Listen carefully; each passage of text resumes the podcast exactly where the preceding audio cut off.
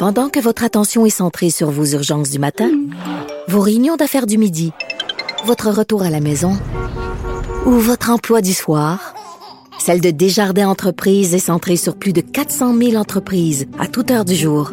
Grâce à notre connaissance des secteurs d'activité et à notre accompagnement spécialisé, nous aidons les entrepreneurs à relever chaque défi pour qu'ils puissent rester centrés sur ce qui compte, le développement de leur entreprise. Culture et société.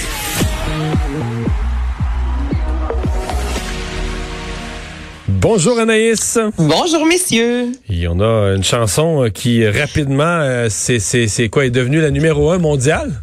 Exactement. Il me semble, les gars, euh, il me semble que je vous parle de week-end à tous les jours, ou du moins à chaque semaine, j'ai une nouvelle en ce qui a trait à ce chanteur-là euh, canadien. Et là, on a parlé cette semaine des Juno Awards, lui qui est vraiment euh, euh, en tête là en termes de, de, de, nomination. Et là, The Weeknd et la pièce Blinding Lights a officiellement été la chanson la plus écoutée dans le monde en 2020.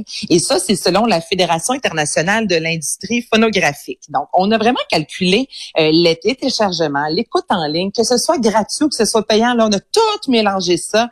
Et Blinding Lights a été écouté plus de 2,72 milliards de fois. je compte pour quelques fois. Moi, c'était ma numéro un euh, l'an dernier euh, sur Spotify, selon leur euh, petit rapport annuel. Hey, mais c'est fou cette chanson-là. Je vais la faire écouter un peu pour qu'on se mette dans l'ambiance. Ouais. Ça,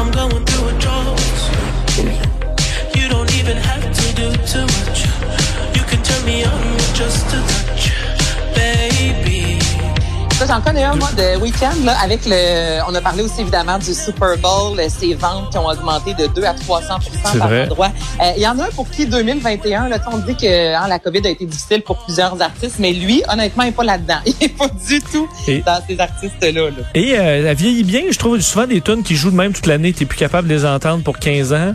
Euh, Celle-là, je trouve que on se tente, on se tente pas trop. Par contre, On ces nouvelles pas chansons, ça lève pas autant. Là. On verra si Non, le non, c'est week-end peut, peut répéter Vincent, c'est l'exploit. comme si euh, il a mis la barre haute avec cette chanson-là, mais tu sais, le vidéoclip aussi, où il est dans sa voiture, là, tout en sang, tu sais, ça aussi, les gens voulaient voir aussi le vidéoclip. Donc, c'est l'artiste qui est en première position. En deuxième position, avec 2,34 milliards de téléchargements, on est Dance Monkey et Tones and I.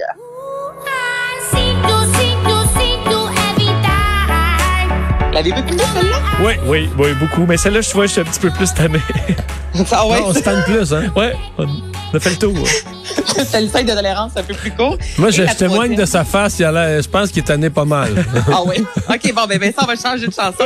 Moi, je vais vous avouer que la troisième est dans aucune, mais aucune de mes playlists. Ah non, hein? Vous me direz-vous, The Box et Roddy Rich. I had the Draco with me, Dwayne Carter. Lot of niggas out here playing, ain't ballin'. I done put my whole arm in the rim, Vince Carter. And I know Poppy get a key for the party. Shot it back, seen Ça, c'est le numéro 3. Oui, ça, c'est la troisième. Ouais, mais un- moi- 1,67 milliards, quand même. Ouais, moi oui, parce que le beat fait un peu, j'aime pas beaucoup ça, mais ça fait avec les vagues en ponton, euh, ça, ça suivait le rythme. J'ai essayé pas ça. Vincent, t'es rendu là, t'as choisi très en- estival, en, ouais. conséquence des vagues. Pas moi. Je la connaissais pas, celle-là. Je dois Ben, écoute, avouer. euh, je vais t'avouer, Mario, que moi, je connaissais un peu Roddy Rich pour avoir entendu, évidemment, parler de lui euh, en 2020, mais jamais j'aurais pensé que la chanson The Box allait euh, se retrouver en troisième Hmm. position. Et ensuite, on retrouve Dua Lipa et Saint-Jean. Wow. Bon. Ben, euh, bravo à Doua. Bravo à Dua. Parle-nous de Space Jam 2, cette controverse là, concernant la disparition de Pépé le putois. Pépé le putois, cette fameuse moufette-là, euh, messieurs, qui est en fait un personnage qui passe son temps et de manière très insistante, faut l'avouer, euh, à tenter de séduire la chatte Pénélope. Et je dis tenter de séduire parce que très souvent, Pénélope n'a pas envie d'être là et Pépé insiste, quand, insiste, d'ailleurs, quand. Pénélope veut pas se faire euh, embrasser, elle est assez souple là, pour plier son dos, pour se reculer la tête. Ah oui. La- Pénélope à la souplesse. Et là, justement, je vais vous faire entendre un extrait qui, qui est paru là, il y a une quarantaine d'années, justement, où Pépé le putois euh, prend Pénélope dans ses bras, elle veut rien savoir, et là, il l'enferme dans une pièce, tente d'ouvrir une bouteille de champagne pour la séduire, et là, celle-ci, ce que vous allez entendre, c'est elle veut se sauver, déchire les murs, et là, plus elle essaie de se sauver, plus Pépé, de son côté, a son petit accent français disant qu'elle a peur et s'approche d'elle avec sa bouteille. Il y a honnêtement quelque chose de malaisant quand tu vois cette scène-là, je vous fais entendre ça.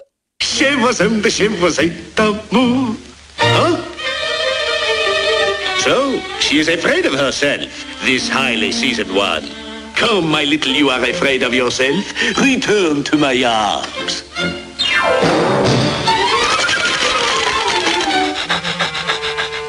And girl pigeon.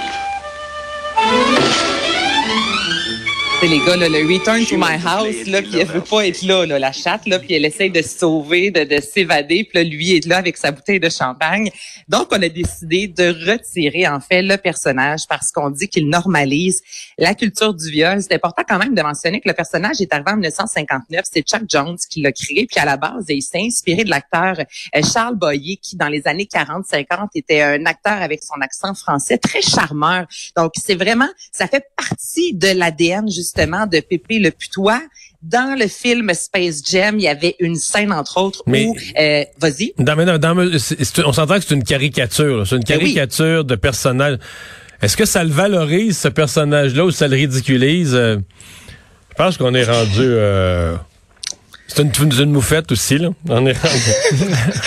Ouais, mais c'est Oui. une moufette, mais de là à retirer complètement parce que dans la scène, il devait être un, un barman en fait. Puis euh, dans la scène qui a été tournée, on le voyait cruiser une serveuse. Puis là, la serveuse voulait rien savoir, puis il tentait de lui embrasser le bras. La serveuse disait arrête, arrête. Et là, LeBron James arrivait comme super héros pour euh, la sauver des griffes en fait euh, de la moufette. Là, il y a quand même la fille de Chuck Jones, Linda Jones, elle qui est sortie dans les médias disant écoutez, le moi mon père a créé ce personnage-là pour des adultes en justement on voulait un peu ridiculiser ces hommes qui étaient tellement charmeurs avec Ah, mais ça l'accent existe plus des adultes, là.